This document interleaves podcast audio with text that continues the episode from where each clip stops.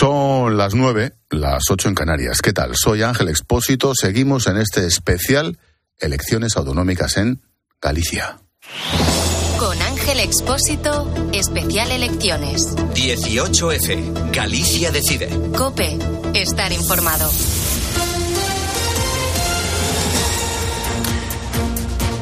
Cinco claves de esta jornada electoral cuando ha pasado ya una hora desde que se cerraron los colegios electorales en Galicia. La primera, según las encuestas a pie de urna. Ojo, encuestas. El PP mantendría la mayoría absoluta. El sondeo de GAT3 para la Forta y Televisión Española le daría entre 39 y 40 escaños. La mayoría, te, te recuerdo, son 38. Las otras dos encuestas de la Voz de Galicia y de Sigma 2 para el mundo dan también el mismo margen, mayoría absoluta para el PP entre 39 y 40. La segunda clave, los tres sondeos coinciden en la fuerte subida del bloque nacionalista galego, de 19 pasaría a 25, exactamente igual las tres. Tercera clave, coinciden en el batacazo del PSOE. Los socialistas gallegos, según las encuestas, estarían entre 9 y 12 escaños, tienen 14. Cuarta clave, Vox y Sumar quedarían fuera del Parlamento gallego, lo que habría que leer en la clave de Sumar, recordemos, el ZAS que supondría para Yolanda Díaz. Las estimaciones de voto, eso sí, dan opción para entrar en el Parlamento con un diputado a democracia o urensana. Y la quinta clave, una hora ya de recuento de votos, el escrutinio llega al 12%, a esta el PP tendría 45 escaños, el bloque 20, el PSDG 10. Te recuerdo, solo estamos en el 12%. La participación a las 5 de la tarde se disparó hasta cerca del 50% de los votantes llamados a las urnas, lo que implica una participación mucho mayor que lo habitual, seis puntos más que en 2020. Te recuerdo que a eso de las nueve y media, antes de las 10, quizás tengamos ya el 100% del voto escrutado. Esto va a toda pastilla.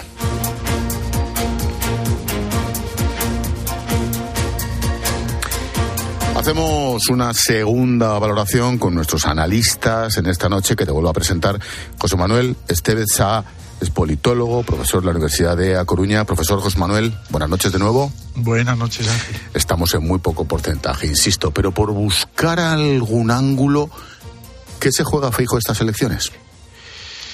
Bueno, eh, Feijó se juega un poco pues su, su, su, su, prestigio. Hay que pensar que, como apuntábamos hace un rato, eh, él se, estuvo aquí, estuvo muy presente. Fíjate que incluso a la hora de desarrollar esa campaña tan activa junto a Alfonso Rueda, pues se distribuyeron incluso el territorio. Es decir, si en un momento dado pues era eh, Alfonso Rueda siempre acompañado, eh, o casi siempre, de la consejera de Política Social, Fabiola García, que es una mujer muy agradable, muy cercana, que está muy, conocedora de la realidad eh, de Galicia y sus gentes, pues al mismo tiempo, pues Feijó pues estaba eh, en Vigo y viceversa, es decir, eh, intentaron cubrir, ¿verdad?, con distintos actos, pues todo el territorio, un poco para demostrar a la gente, pues lo que la gente ya sabe, ¿no? Y, y lleva comprobándolo hace tiempo, pues que el Partido Popular está asentado en Galicia, que están aquí, que desde luego desde Galicia para el resto de España, pues eh, Feijó sabe que tiene, pues, un apoyo fundamental, fundamental, ¿no? Que consolida de algún modo el proyecto, la fe de las personas en él y que por algo, pues fue el, el ganador de las elecciones también,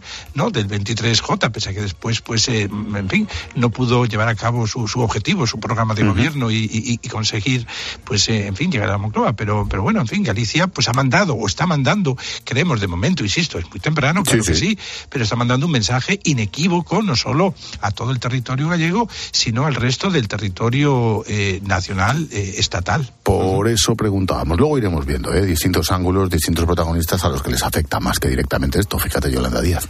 Antonio, eh, Feijó. Bueno, yo creo que lo que se juega es, eh, si el Partido Popular tiene la mayoría absoluta, poder continuar con su camino, poder seguir siendo líder del Partido Popular intentar reforzar su papel como líder de la oposición y en caso de que el Partido Popular no consiga la mayoría absoluta, lo que va a ser es que las dudas que algunos dirigentes del PP tienen sobre él eh, y que ha sembrado en algún momento de esta campaña se van a aumentar. Yo mantengo que va a seguir siendo líder del Partido Popular, pero desde luego que su liderazgo quedará tocado. Carmen.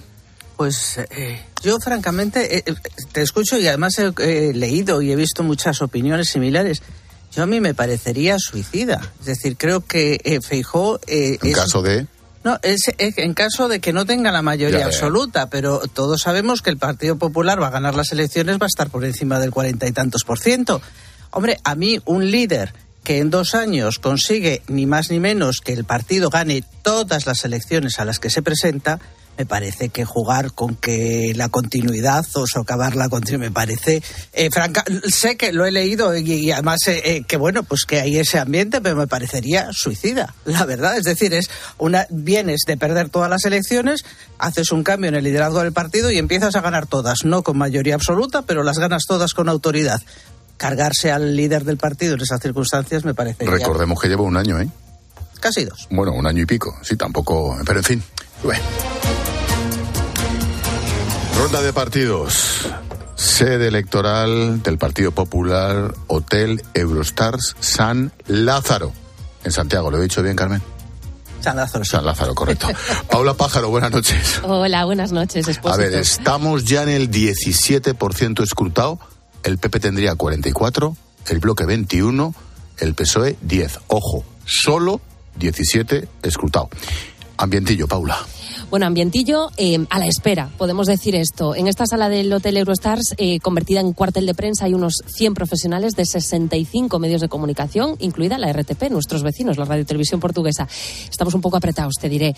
Alfonso Rueda está ya siguiendo el escrutinio eh, con su equipo en la sede del Partido Popular de Galicia, a unos 150 metros de donde estamos aquí nosotros, y no se espera que comparezca hasta que los resultados se conozcan, o al menos a que el escrutinio esté mucho más avanzado.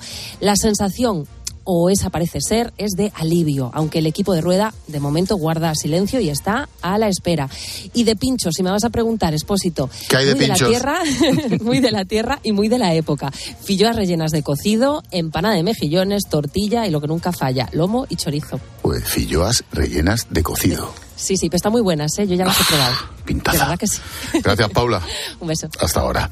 En la sede del bloque restaurante a nave de Vidán en Santiago. Patricia Iglesias, ¿qué os han puesto de comer? Pues eh, hola, ¿me escucháis? Sí, sí, perfectamente. ¿Qué, te han puesto de comer?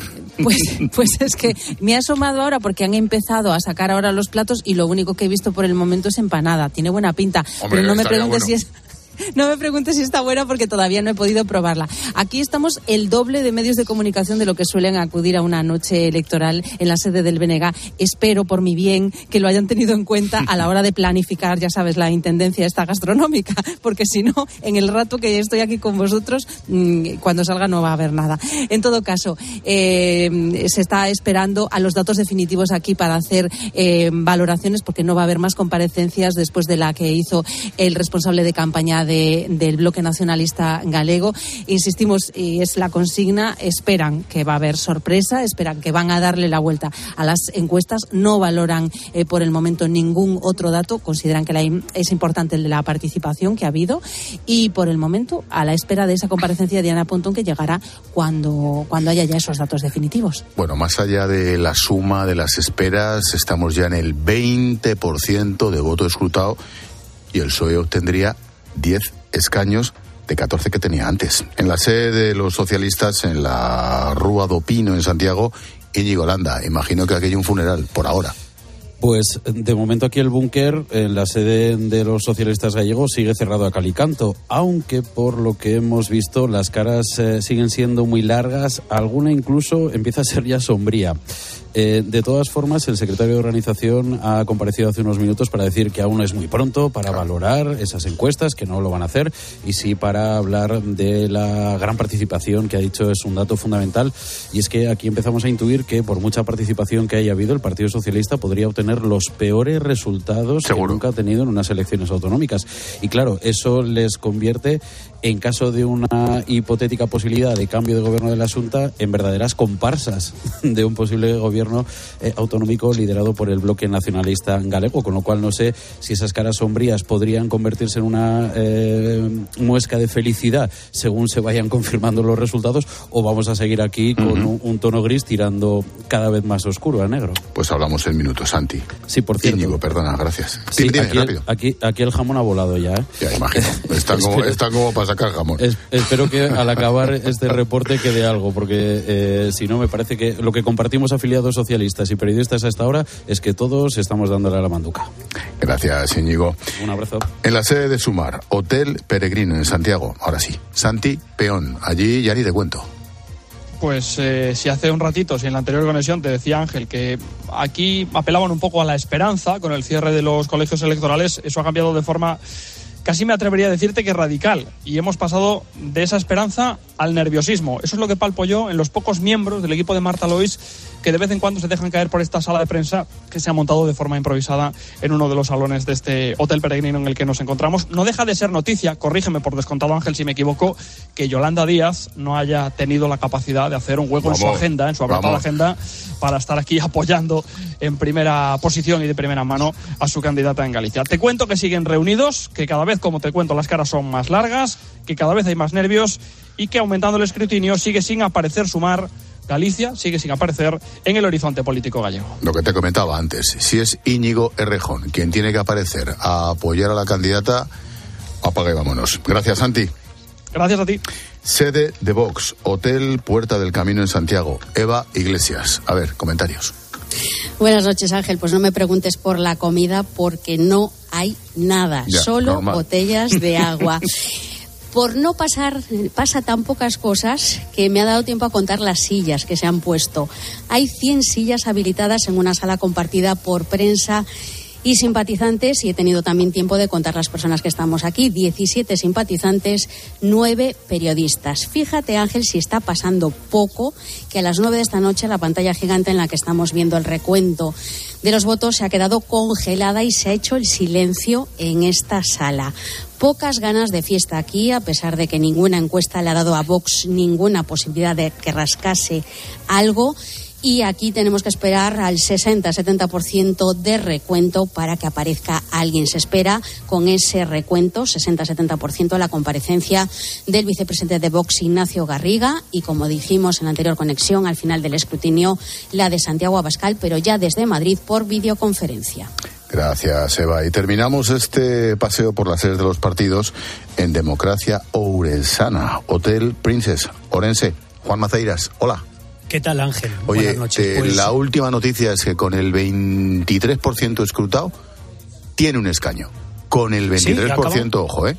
Te lo y es que ahora mismo acaba de saltar Jacome y su staff. Desde que llegaron, lo más curioso es ver a Jacome y a todo su equipo mirando por el teléfono móvil todos, ¿eh? Para analizar las encuestas y escrutinios acaban de pues saltar. Han saltado por eso. Y por la imagen que, veo, Jacome en estos momentos empieza a estar contento porque hasta ahora no le salían las cuentas, porque recordemos que la campaña electoral había dicho continuamente que era su ilusión ser llave de la Junta. Los datos solo dan que puede entrar con ese escaño, pero sí ahora se le ve esbozando una sonrisa. Y hablando de comida, están empezando a repartir comida aquí, Ángel. Aquí hay empanada, bica y vino gallego, pero Jacome es un especialista en el inicio de la campaña electoral, sean municipales o sean autonómicas, en anunciar en la pegada de carteles que va a haber Vica a reventar, así lo dice. Así ocurrió en esta eh, pegada de carteles y no solo hizo Vica, no solo repartió Vica, sino queimada. Ahora tenemos Vica, lo que no tenemos por el momento es queimada. Digo yo que estando en Orense el vino será Godello, ¿no? Sí, sí, no, ah. tenemos cuatro denominaciones de origen y es, está, eh, tenemos Godello, tenemos también Ribeiro, pero bueno, él siempre es fiel a la Vica, es algo que, que le gusta mucho y que siempre reparte entre todas aquellas personas que van en la campaña electoral. Lo hizo pues desde hace 20 años, ¿eh? cuando empezó este pequeño partido y lo sigue haciendo en estos momentos, deleitando así a su público. Pues a ver, a ver si siguen igual de contentos en un ratito, ya hablamos. Gracias, Juan. Hasta luego. Adiós, amigo. Nos vamos al centro de datos de la Junta. Recordemos que esto va a toda velocidad. Comentaba nuestro compañero Alberto Varela que a las nueve y media tendríamos casi el 100% y a este paso lo clava. Alberto, minuto y resultado. ¿Cómo va la cosa? Pues con un 27% del voto escrutado, 42 PP, 22 BNG 10 PSOE y 1, como decís, Democracia Orensana. Está escrutada ya las mesas más pequeñitas de Galicia. A partir de ahora debería ir a toda velocidad ya, digamos, con la Galicia urbana y semiurbana, que son mesas electorales más grandes. Y hablando de comida, aquí tenemos también pinchos, ¿eh? Jamón, tortilla y, bocadillos también para quien quiera. Bueno, bueno pues comentamos. Hambre no pasamos. No, no, y hacéis muy bien, estando en Galicia y pasar hambre sería para matar al responsable directamente, sin contemplaciones. Gracias, Alberto. Un saludo. Adiós.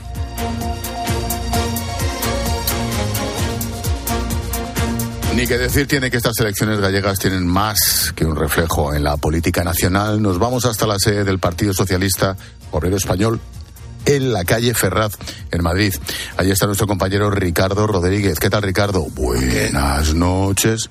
Buenas noches, Ángel. Aquí oficialmente lo que manda es el catering. ¿Eh? de momento, a base de bocadillos de jamón, salchichón, queso, y aparte de eso lo que manda también es el silencio, porque ningún dirigente se ha dejado ver por aquí, están concentrados en la, en la planta noble, pero mm, nadie se llama a engaño en Ferraz, todos son conscientes del fracaso del, del PSDG. La cuestión es hasta dónde puede caer la marca en esa transferencia de votos al Benegal. El PSOE puede firmar su peor resultado histórico en una comunidad en cuya campaña Pedro Sánchez se ha implicado activamente y ha avalado al candidato José Ramón Gómez Besteiro, que ha sido su apuesta personal. Y si es peor de lo que habrían querido esos resultados, todo apunta a que la pretensión de la Dirección Federal será pasar página pronto. Ya te digo que hay una consigna en circulación aún sotoboche de la Dirección Federal y es exponer que los resultados no son extrapolables al resto de España. En definitiva, que nada cambia a partir de mañana. Por cierto, que Pedro Sánchez sigue el escrutinio desde la Moncloa mientras que sus cercanos colaboradores lo hacen aquí, está capitaneados por María Jesús Montero y Santos Cerdán. Ya estamos salvados. Si está María Jesús Montero, es lo mismo que lo de Íñigo Rejón en la sede de Sumar. Ya estamos salvados. Gracias, Richie. Un abrazo. Hasta ahora. En la sede del Partido Popular, la sede nacional, en la calle Génova, en Madrid, está nuestra compañera Maribel Sánchez. Hola, Maribel, buenas noches. ¿Qué tal, Ángel? Buenas noches. Por allí, ¿cuál, es, ¿cuál es el ambientillo? Pues aquí se acabaron los nervios en la calle Génova. Empezamos a ver ya caras más relajadas que en los últimos días y sobre todo que a primera hora de la tarde. ¿eh? Entonces se mascaba la tensión aquí. Reconocen que están muy tranquilos porque se van cumpliendo los sondeos que les daban esa mayoría absoluta. Es verdad que son reacios al lanzar las campanas al vuelo hasta que lo tengan todo bien atado. Como te puedes imaginar, aquí nadie espera que se descorche cava ni nada parecido. De hecho, de momento solo hay sándwiches y, refrescos. Feijó se ha hecho de rogar. Eh, acaba de llegar a la sede nacional hace diez minutos escasos, cuando toda la cúpula del partido estaba ya reunida hace una hora. Estaban cerrando filas en torno a un proyecto, el de su líder, que nos dicen que sale reforzado con estos resultados. Lo que no han decidido todavía, Ángel, es quién saldrá a valorar los resultados, pero no descartan que sea el propio Feijó si se confirma ese éxito total. Claro. sería lo lógico. Ya estaremos atentos. Estaremos gracias, atentos. gracias Maribel. Hablamos en un ratito. Oye, por cierto, no me has dicho si os han puesto algo de comer en Génova y es lo más importante. y refrescos. Es todo lo que y no esperamos, ya te digo, no esperamos mm, el champán, no esperamos cava, no esperamos, ¿no? Bueno, bueno, pues Aunque estaría bien, ¿eh? Sería un detalle. Ya te digo. Gracias, Maribel. A ti, hasta, hasta luego. Te recuerdo, ya estamos en el 30% del voto escrutado en las elecciones de Galicia. 30%. Primero va toda pastilla y ya es un porcentaje de verdad. ¿eh? El PP repetiría 30%. ¿eh? Los 42 escaños en el Parlamento gallego. El bloque subiría hasta 22. El Partido Socialista se la pega, bajaría a 10. Y aparece el escaño, un escaño de democracia o urensana. 42 PP, 22 bloque, 10 el PSOE, 1 los de Orense. Estamos ya casi en el 35% escrutado. Seguimos en tertulia. Carmen Martínez Castro, mm, ¿qué se juega Sánchez? Bueno, eh, Sánchez lo que pasa es que no tiene un partido que le pida cuentas. Si tuviera un partido que le pidiera cuentas, tendría que hacer una reflexión muy seria. Las cuentas son él. Efectivamente. No, no, pero fíjate que, eh, que esta estrategia del muro, de la polarización, eh, de la división absoluta, eh, está conduciendo a estas cosas. Que donde hay una alternativa al PSOE más útil, la gente vota esa alternativa. Es decir, si tú no, no eres fiel a tu palabra, ¿por qué van a ser los oyentes fieles a las siglas. Los oyentes, los votantes en este caso. Perdona que me confundí los votantes. ¿Por qué van a ser fieles a las siglas? Aquí lo que parece es que ha habido un traspaso. En el 2009, el PSOE tuvo 25 escaños. En el 2009. Eh, y ese 25. escaños. Esa es la caída que lleva el Partido Socialista en los últimos años en Galicia. Y esta, la, la, la de hoy, es probablemente la más acusada porque ha estado, digamos, en un ten con ten con el bloque. Es cierto que ya en las últimas el bloque le había superado, pero que el, el, trasvase masivo que ha habido de voto del Partido Socialista bloque es lo normal cuando tú haces un discurso del muro. Es decir, el bloque está en tu lado del muro, por lo tanto la gente vota a quien considera... Es que le has hecho, es que le has hecho la campaña al bloque. Efectivamente. Eh, por lo tanto, eh, Sánchez pues es una especie, eh, lo escribía esta mañana, a mí me parece que es como esos tiburones empresariales, ¿no? Que ellos se forran cobrando unos bonus tremendos y la empresa está en quiebra, la cotización cae y los trabajadores se van a la calle. Hoy el PSOE pues es el PSOE que tiene menos poder territorial de la historia reciente y esto alguien debería eh, pedir porque el camino por el que va es eh, el de la absoluta eh, dependencia de todos sus socios. Antonio. En el PSOE sabían que las encuestas les apuntaban un mal resultado. Sánchez se ha volcado en las elecciones gallegas en la campaña y también los ministros, con lo cual el resultado también es responsabilidad de Sánchez. A partir de ahí, ¿se puede hacer una lectura nacional? Bueno, Sánchez va a seguir mañana gobernando, pasado mañana va a seguir negociando con Junts y la vida va a seguir más o menos igual políticamente en este país porque el PSDG ya eh, se la dio hace cuatro años y hoy puede eh, ahondar la caída. Ahora tenemos que hacer la lectura. ¿Qué parte de estos resultados tiene la amnistía? En Ferrar van a decir que poco, pero bueno, lo que sí que es cierto es que el PSOE cada vez tiene un mayor problema a nivel de las comunidades autónomas, porque Sánchez salvó el gobierno de aquella manera, las comunidades autónomas no levantan cabeza. Profesor pues sí, efectivamente, el batacazo es, muy grande. Pedro Sánchez debe por fin despertar de su estado de, ensoñación. Eh, fíjate que se ha esforzado muchísimo, como comentabais, estuvo aquí cuatro veces también José Luis Rodríguez Zapatero. Todos los ministros del gobierno, del Ejecutivo, estuvieron aquí. El candidato era un candidato conocido en Galicia que había ostentado diversos cargos de mucha responsabilidad, en fin, eh, desde delegado del gobierno, eh, estado presidente de la Diputación de Lugo, ya antes había sido concejal, secretario general del propio PSOE de, y, ni, por, ni, por, esas, ¿no? Oye, y, ni por esas. Por tanto, el mensaje es claro, es nítido y solo hace falta que la gente pues lo quiera leer. Y aceptar, claro. Claro, claro. Nos estamos acercando al 40% escrutado. Estamos casi casi en el 39. Alberto Varela, minuto y resultado. Pues con ese 38,7% escrutado, 42 Partido Popular, 22 Bloque Nacionalista Galego, 10 PSOE y 1 Democracia Orensana. Ese, ese, ese escaño, por ahora lo va a mantener, todo pinta. Democracia Orensana, mm, ¿qué significa? ¿Hacia dónde iría en caso de tener que ir, profesor? Tú que estás ahí. Bueno, Democracia Cristiana es un partido pues netamente... Muy, particular, ¿no? Muy particular, provincial. Es cierto que Armando Gea es la, mano derecha. Ellos aspiraban a ser la llave de gobierno, apelando un poquito pues a ese localismo, ¿no? Que un poco copiado de la, del estilo Abel Caballero, ¿verdad? En, Vigo. Eh, en fin, es su número dos, teniente de alcalde. Eh, hicieron una campaña también muy astuta, muy interior, muy de fiesta, mm, con mucha marketing mm, eh, querían ser llave de gobierno, pero me temo que lo podrán estar, podrán meter cabeza, pero de momento si el escrutinio sigue como hasta ahora, pues eh, no serán tan, eh, digamos, esenciales como ellos pensaban.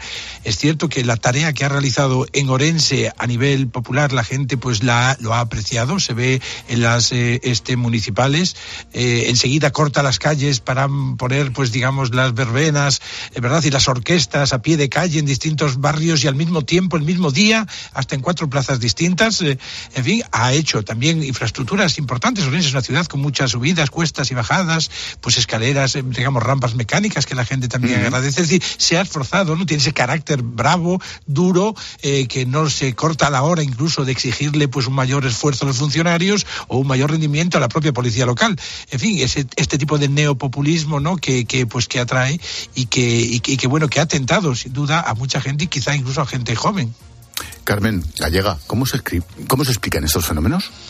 Bueno, yo creo que es un fenómeno que ha ocurrido en otras ocasiones, es el, populismo localista. Y tú escuchabas a, a Jacome decir, bueno, yo voy a dar el que le dé más orense, pues es un discurso. El localismo siempre ha sido es una tecla muy, muy fácil y muy, muy agradecida en política. A nosotros no, no nos dan nada, yo voy a reclamar y él lo dijo, dice, yo voy a, estoy a quien me dé más dinero, es decir, si soy llave en este asunto. Bueno, pues ha funcionado y en este caso, bueno, ha hecho una campaña de vídeos de cosas pues que nos puede parecer delirante, pero evidentemente gracias a eso... El vídeo vestido de romano es maravilloso. El, remake de Gladiator, sí. Es maravilloso, pero es que aparece el tío vestido de romano. Entonces, bueno, pero es cierto que con esas cosas, esas cosas estridentes, cuando no tienes una organización potente y tal, pero te permite estar, tienes un protagonismo y tienes una serie de votantes. Y si luego eso lo acompañas, que como decía el profesor, con una gestión municipal, mm, digamos que la gente la puede valorar, pues oye, tampoco es tan difícil de entender. Antoine.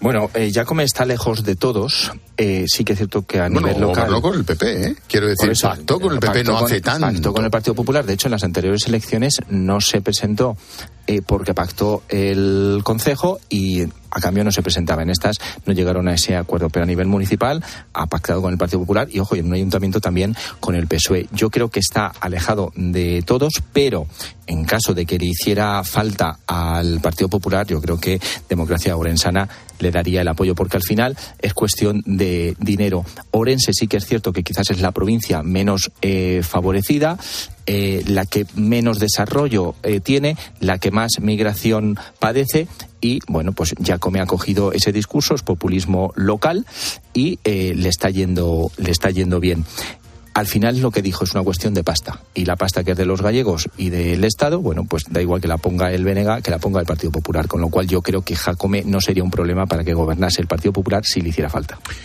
Nos acercamos a las nueve y media, ocho y media en Canarias. Te recuerdo, minuto y resultado.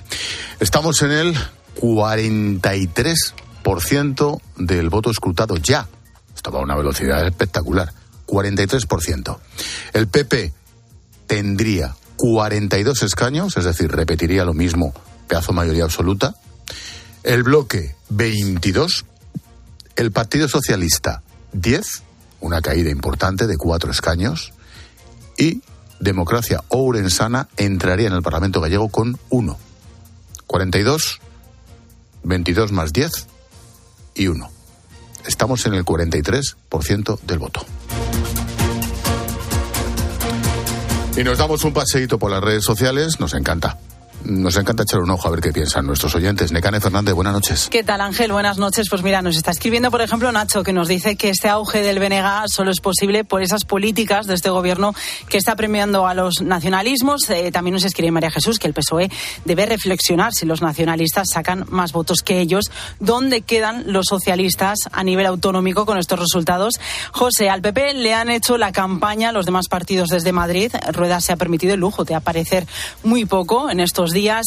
También nos dice Luisma que no sé si es un error extrapolar estos resultados a nivel nacional, pero sí que es una especie de examen parcial después de meses de legislatura y un mensaje más, el EGEMA, que dice que la mejor noticia es la participación que ha subido y como ciudadano hay que ser responsables, pero nos dice Gema que a veces los políticos quitan las ganas de todo. pero eso no solo pasa en Galicia. eso es verdad. Gracias, Necane.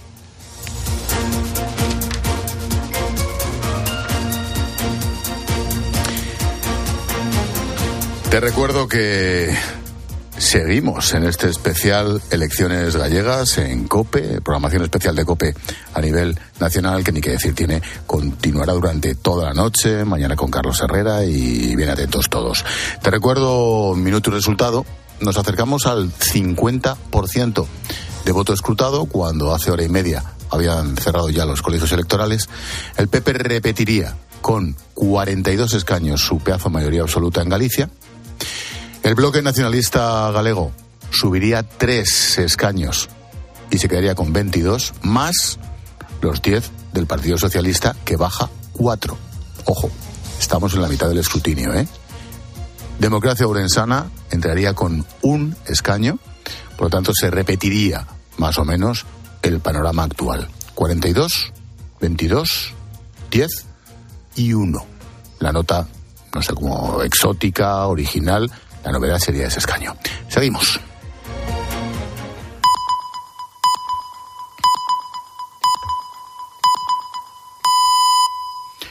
Nueve y media, ocho y media en Canarias. ¿Qué tal? Soy Ángel Expósito. Seguimos en el especial Elecciones Gallegas. Con Ángel Expósito, especial Elecciones. 18F, Galicia decide. Cope, estar informado.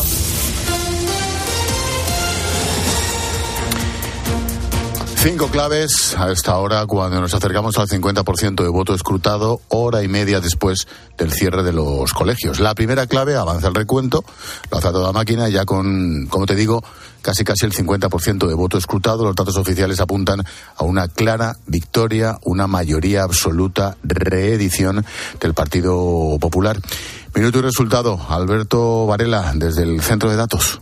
Pues acabamos de pasar el 50%, 51 con 76%, 42 PP, es decir, exactamente igual que tiene ahora, 22 BNG, 10 PSOE, 1 Democracia Orensana. Alberto, te voy a dar la noche. Como vas a estar entrando constantemente, mira, te anticipo ya, vete a comer algo, tienes cinco minutos, ¿vale? pues voy a ver, a ver qué tal está el jamón. Venga, ahora me cuentas. Segunda clave, sube el bloque nacionalista galego, el BNG, pero no lo suficiente para sumar con el Partido Socialista de Galicia. Tendría ahora mismo el bloque 22 escaños. Tercera clave, ¿en qué posición queda el Partido Socialista? El candidato González Besteiro sufre un fuerte revés pasando de 14 escaños a 10 por ahora. Serían los peores resultados de la historia del socialismo en Galicia. Cuarta, ¿cómo queda sumar? Pues no queda. El partido de Yolanda Díaz, recordemos, gallega, de Ferrol. Desembarca por primera vez en Galicia como tal, no logra entrar en el Parlamento y lo de Podemos ya ni te cuento.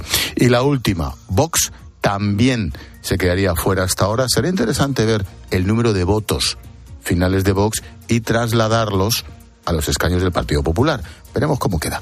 Bueno, noche de infarto para Democracia Orensana, que por el momento, con el 50 y poco por ciento escrutado, tiene un escaño.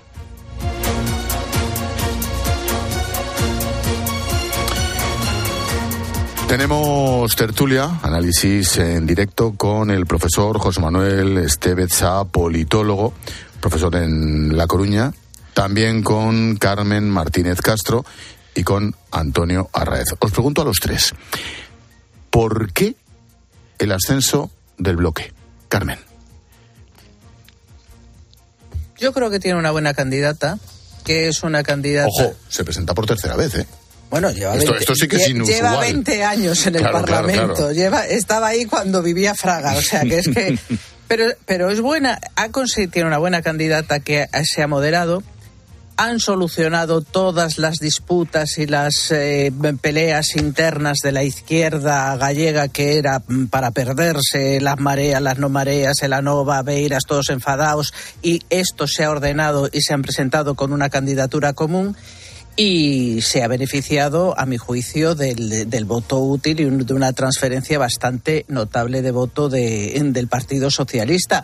Y luego, sobre todo, es eso. Creo que ha sido una mujer que ha conseguido eh, ocultar las eh, aristas más llamativas de, de, de un programa que sigue siendo de un independentismo radical, ¿no? Profesor.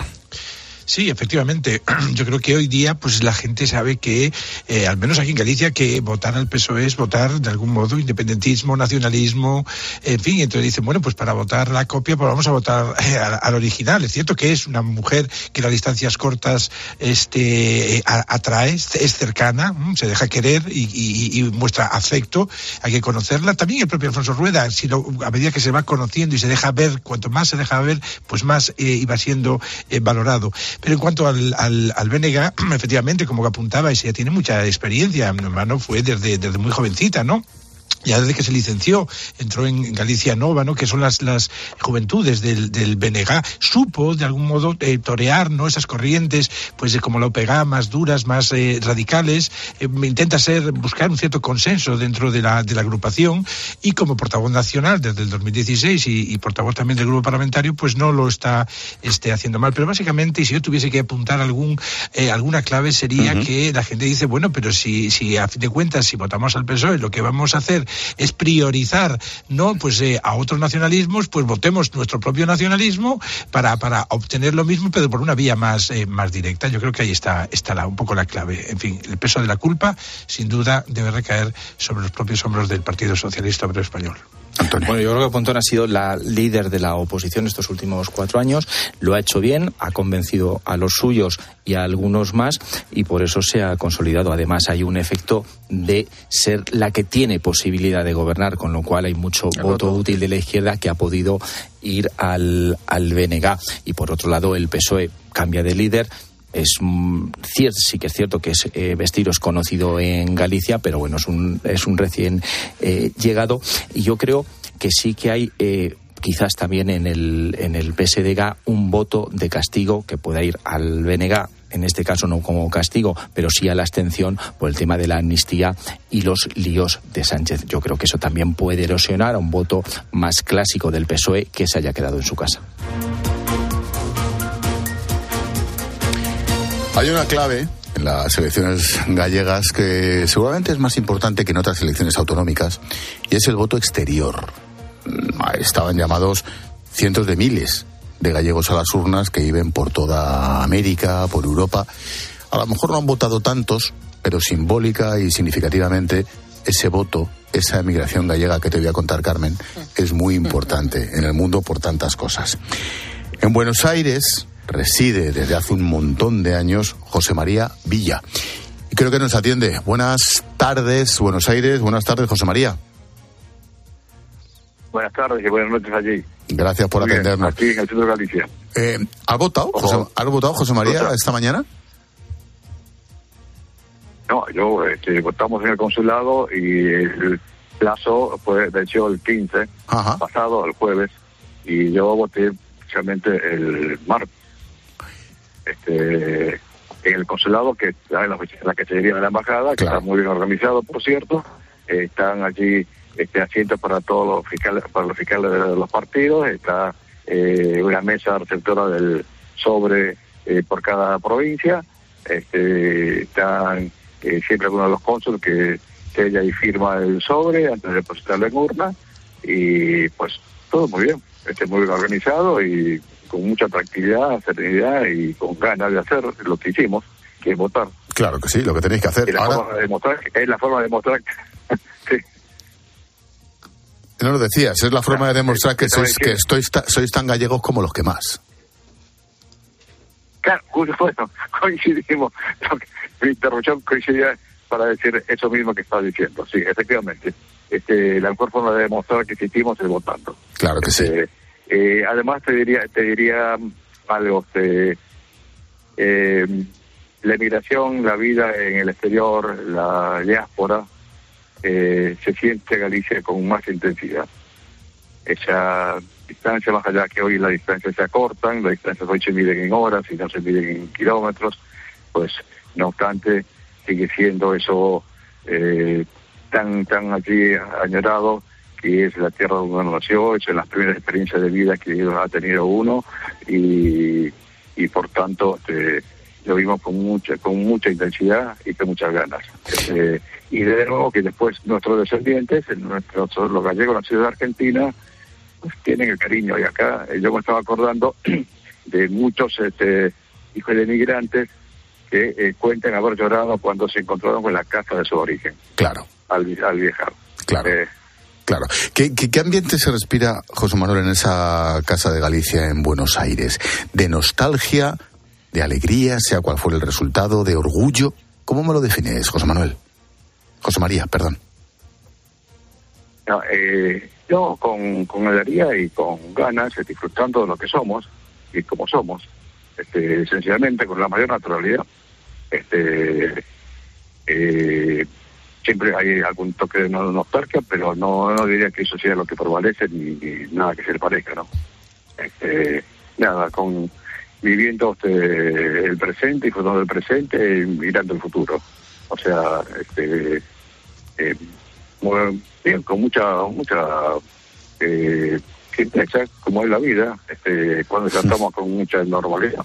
Este, eh, así que no, aquí están este, los emigrantes este, que generalmente son personas este, mayores, que encuentran su casa aquí, que encuentran su refugio, este, encuentran música nuestra, que ahora mismo está un conjunto de gaitas este, tocando amenizando este, la fiesta, este, están los jóvenes, y nosotros tenemos 11 eh, disciplinas deportivas, te imaginarás, este, que prácticamente casi disciplinas que no que no se practiquen en la, institución. Tenemos eh, eh, tres gimnasios espectaculares, este, cancha de fútbol, este, cancha de tenis.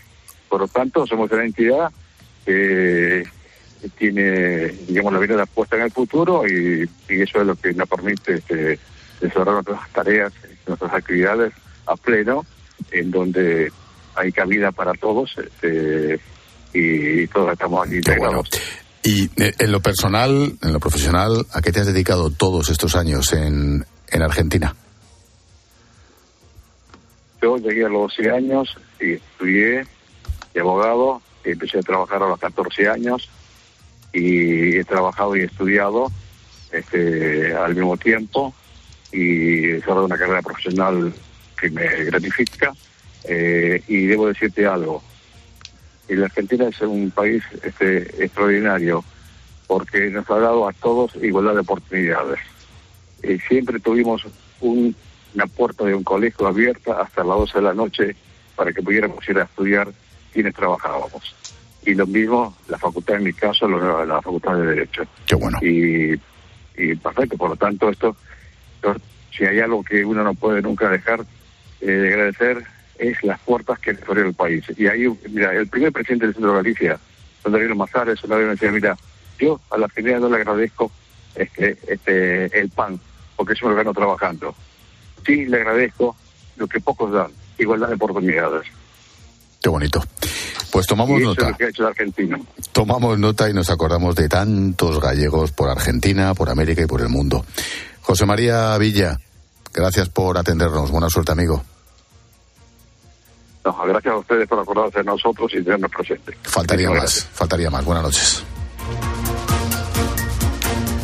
Hay una pequeña novedad en el recuento, en el escrutinio, un pequeño baile que no cambiaría gran, de manera importante la cosa, pero que hay que contarla. Estamos casi, casi en el 65% del escrutinio. Nos vamos al centro de datos. Alberto Varela, hola de nuevo. Hola, 63,9%, 41 Partido Popular, es decir, estaría uno por debajo de los que tienen ahora mismo, pero tres por encima de la mayoría absoluta, 23 el BNG, cuatro más de los que tiene ahora, diez el PSOE, debacle total, cuatro por debajo de los 14 que tiene ahora y que ya era su suelo electoral, y uno Democracia Orensana. Estamos en el 63%, es decir, ahora ya debería ir a toda velocidad y yo creo que en cuestión de 15, 20 minutos deberíamos tener ya un porcentaje cercano al 100% de, de voto escrutado. ¿Cuál es el ambientillo entre los periodistas? ¿Alguien piensa que puede darse la vuelta a la cosa? Alberto. Pues ahora mismo ya no. Eh, con las encuestas sí había, eh, bueno, eh, cierta precaución, es decir, las encuestas a veces se, equivocan, pero ya estamos hablando de un porcentaje, pues de eso, casi 65%. Mm, los resultados que hay ahora se van a acercar mucho a los, a los resultados finales. Puede ser 40, puede ser 41 o en el peor de los casos 39, pero parece que la mayoría absoluta del Partido Popular está prácticamente garantizada y, aquí en el centro de datos lo da todo el mundo por hecho. Gracias, Alberto. Hablamos. Hasta ahora. Un saludo.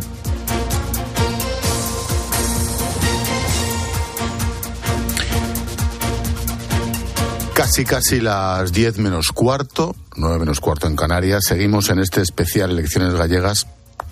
Me acompañan en este tiempo de análisis ya Carmen Martínez Castro, Antonio Arraez y el profesor, el politólogo José Manuel Estevez Sá. Antonio, mm, yendo por protagonistas de la noche, aunque no haya aparecido por allí ni se le espera, Yolanda Díaz y el experimento Sumar. No sé cómo calificarlo, pero algo así como vaya leche, ¿no? Pues sí, es como que fue una coalición útil para las elecciones generales, pero poco más. Mm, mucha gente se preguntaba en mayo o en abril del año pasado por qué no se presentan a las elecciones autonómicas, quizás por esto, ¿no? Por el resultado de esta noche. Fijaros que si sumamos los votos de sumar esta noche y los de Podemos, llegan a poco más de 20.600. Bueno, pues en las anteriores elecciones que se presentó, se presentó Podemos consiguieron 51.000. Es decir, que aunque ahora se hayan dividido, el batacazo que se pega...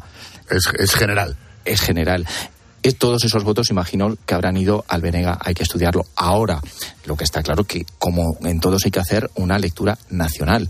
Y el proyecto de Sumar, pues parece que se ha quedado estancado. Es una coalición para unas elecciones generales, pero a día de hoy es poco más.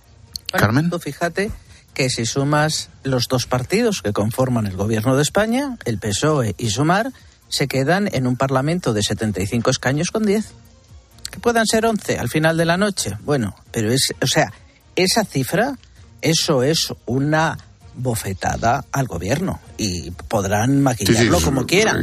pero pero eso es, es, es el hundimiento y un problema muy serio desde mi punto de vista. El bloque lo hemos comentado el bloque además de todo esto de lo que hemos dicho de la figura de Ana Pontón del voto útil y demás Básicamente el bloque, como el resto de partidos extremistas que hay en España, en las distintas comunidades autónomas, ha sido blanqueado, ha sido blanqueado por los pactos de Sánchez y una vez que lo has blanqueado, el votante de izquierda le da lo mismo votar al PSOE o a Sumar o a no sé qué, dice quién es el bloque, pues el voto útil vamos ahí, pero eso es porque lo han blanqueado, como han blanqueado a Bildu y veremos lo que va a pasar en las próximas, que son las vascas, porque esa es otra. Que esa, esa es la que veremos. A mí lo que me parece, me parece lo llamativo, a partir es, es más hiriente porque Yolanda Díaz es gallega y ha hecho una larguísima trayectoria política en Galicia. También es cierto que yo creo que ella vio que la cosa pintaba negra desde el principio y apareció dos o tres veces solo por cumplir el expediente. Bueno, hasta la propia candidata no deja de ser un punto surrealista, pero en fin, yo voy a mm, no reventar un de récord porque no voy, a, no voy a decir quién me lo dijo, pero hace, hace unos pocos años estábamos haciendo el programa en Ferrol, precisamente, la linterna desde Ferrol, y recuerdo que alguien allí, alguien importante, me dijo, os han mandado para allá la vicepresidenta, es ferrolana y fue miembro del ayuntamiento, me dijo, para allá os va, os vais a enterar lo que vale un peine, allá va, y no ando desencaminado. Profesor, es interesante este matiz, ferrolana, gallega, ejerciente, y además se hace bien y muy orgullosa de Yolanda Díaz completamente batacazo brutal en Galicia? Pues claro que lo es, efectivamente, es, es Ferrolana, no, olvidemos que Ferrol también es un buen bastión, de verdad, del Partido eh, Popular, tradicionalmente. Eh, la candidata Marta Lois, bueno, se esforzó, claro que se esforzó, fíjate que tuvo una gran oportunidad, ella apelaba mucho al conocimiento de Galicia, ¿no? Eh, de hecho, cuando abandonó ¿no? su cargo como diputada en el Congreso para presentarse, pues parecía que quería recuperar ¿no? una imagen y proyectar una imagen de esfuerzo muy cercana a los periodistas. no olvidemos que fue concejal en Santiago nada más y nada menos que durante pues eh, cuatro años, ¿no? Con, con Compostela Abierta, pero digo que nada más y nada menos que de, una cartera tan importante como igualdad, desarrollo y turismo. Pero lo cierto es que en ese periodo poco se hizo de igualdad, menos de desarrollo y prácticamente nada de turismo. Y entonces, pues un poco esa apelación, ¿no? A su conocimiento de la gestión a nivel, digamos, cercano, gallega y local, pues no ha dado resultados. Y a ello le eh, sumamos el hecho de que desde el principio y en los propios debates y en las encuestas siempre se ponía, digamos, al servicio ¿no? a las órdenes del BNG y el PSOE para formar o, intentar conformar ese gobierno que pueda que pudiese provocar un, cambio en, Galicia, pues eh, básicamente lo que estaba diciendo a la gente es, oiga, las papeletas eh, voten útilmente y, no piensen en, nosotros. Todo ello unido, claro, esas discordias, ¿no? Esos conflictos, ¿no? Esas tirantes con, con, Podemos, pues el resultado, pues aquí lo tiene, ¿no? Y desde luego, esto lo que va a provocar es que Yolanda Díaz tenga que bajar mucho el tono, suavizar mucho esa vehemencia, ese perfil que tiene desde, desde el gobierno y, sin duda repensar muchas de las políticas que está realizando y sobre todo eh, repensarse muy mucho pues ese abandono que desde el gobierno pues tienen para con Galicia. Me refiero a esos proyectos que nunca llegan, esas subvenciones que o no llegan o llegan tarde y ese, digamos, abandono al que nos tienen acostumbrados. Gracias, profesor.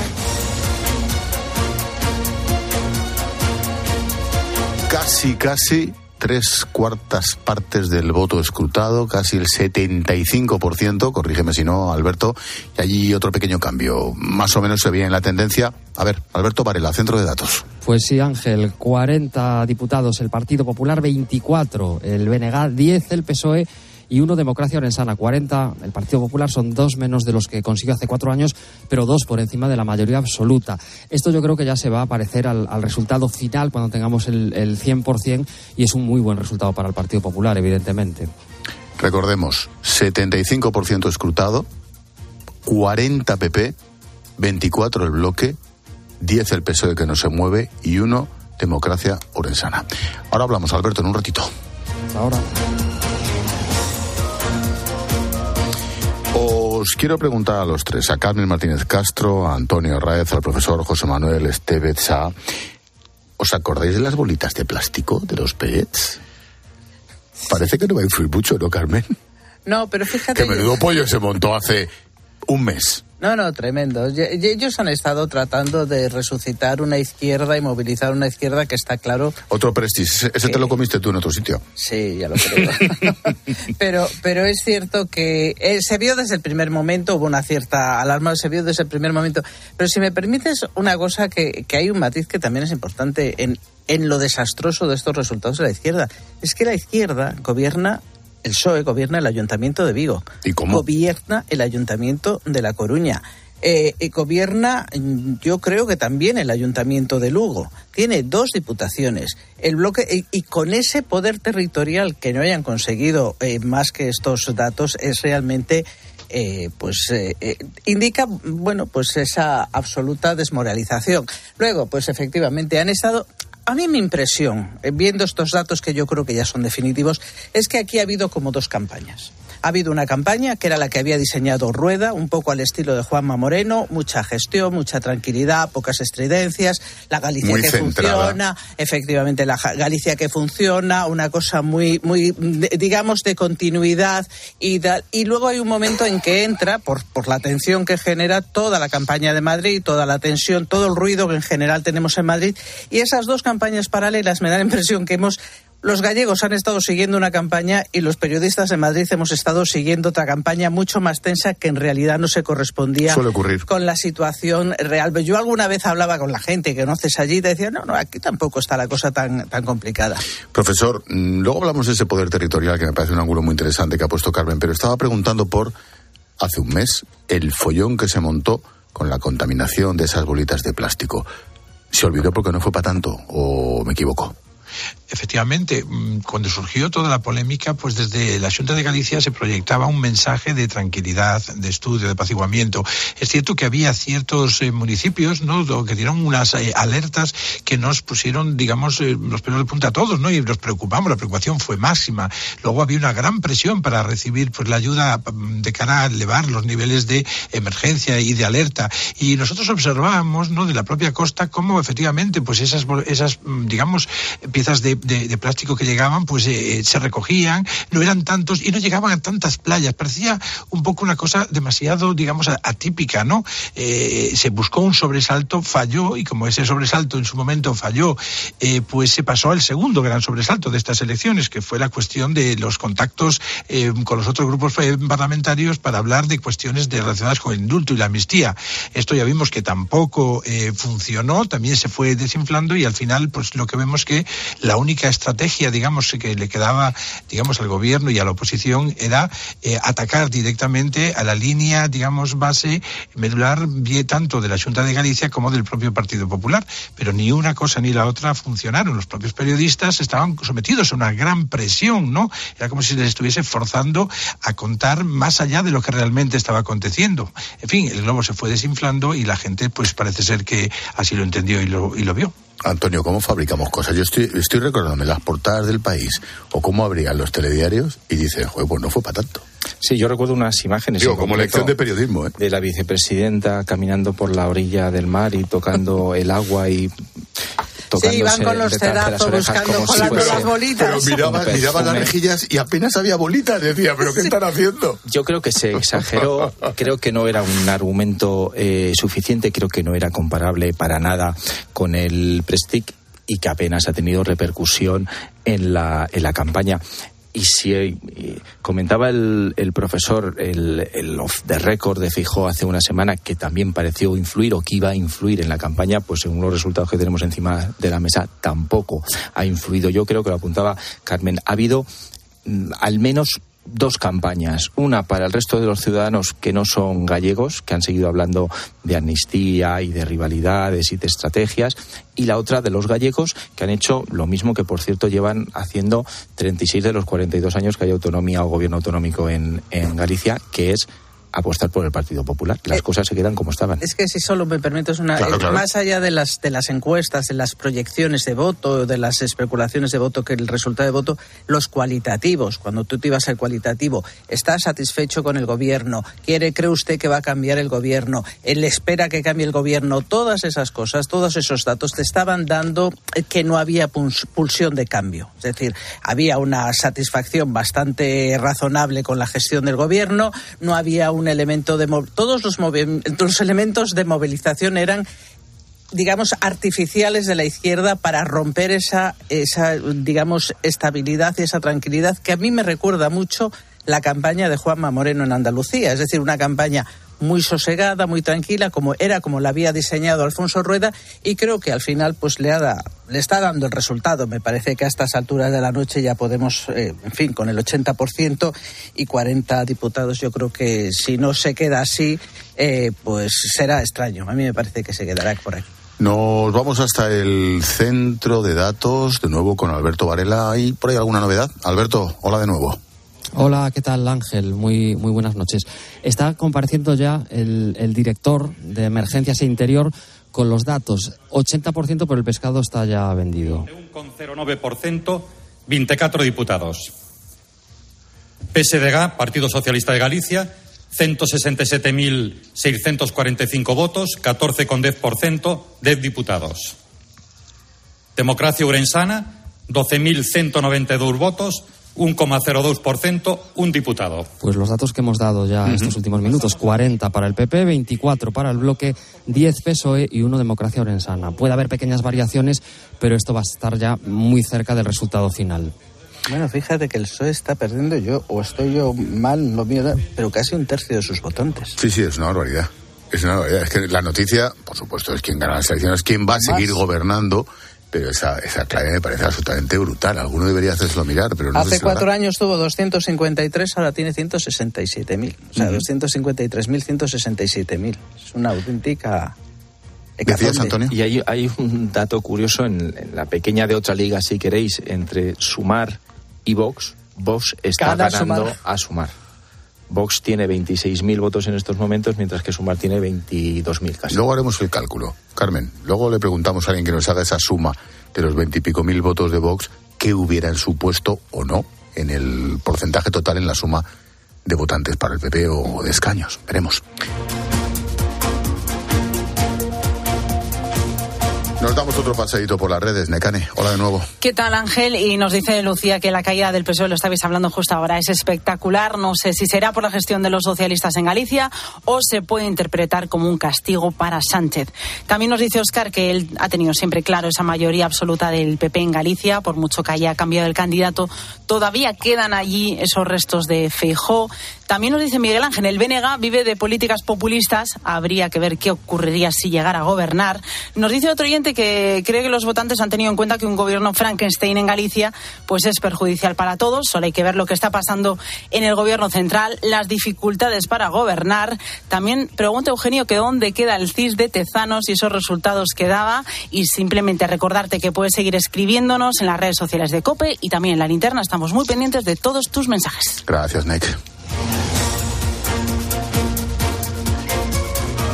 Recuerdo que estamos en el especial Elecciones Gallegas en COPE. Me acompañan el profesor José Manuel Estevez Sá, Carmen Martínez Castro, Antonio Red, todos los compañeros de COPE Galicia de informativos, cada uno en una sede de los partidos, faltaría más. Y hay alguna novedad, alguna novedad que alguno le va a dar un parrus esta noche en la calle Ferraz. Con el 83% escrutado, el PP mantiene la mayoría absoluta con 40 escaños. Recordemos que el límite sería en 38, esto está cantado. El bloque asciende seis escaños, se quedaría con 25. El Partido Socialista caería cinco, se quedaría con nueve. Batacazo no. Lo siguiente. Y Democracia Ourensana entraría en el Parlamento con un escaño. La noticia es que con él casi 85% escrutado. El PP mantiene la mayoría absoluta y por lo tanto el gobierno la Junta de Galicia. Pero la otra noticia es que el PSOE se la pega y cae solo a nueve escaños en el Parlamento gallego.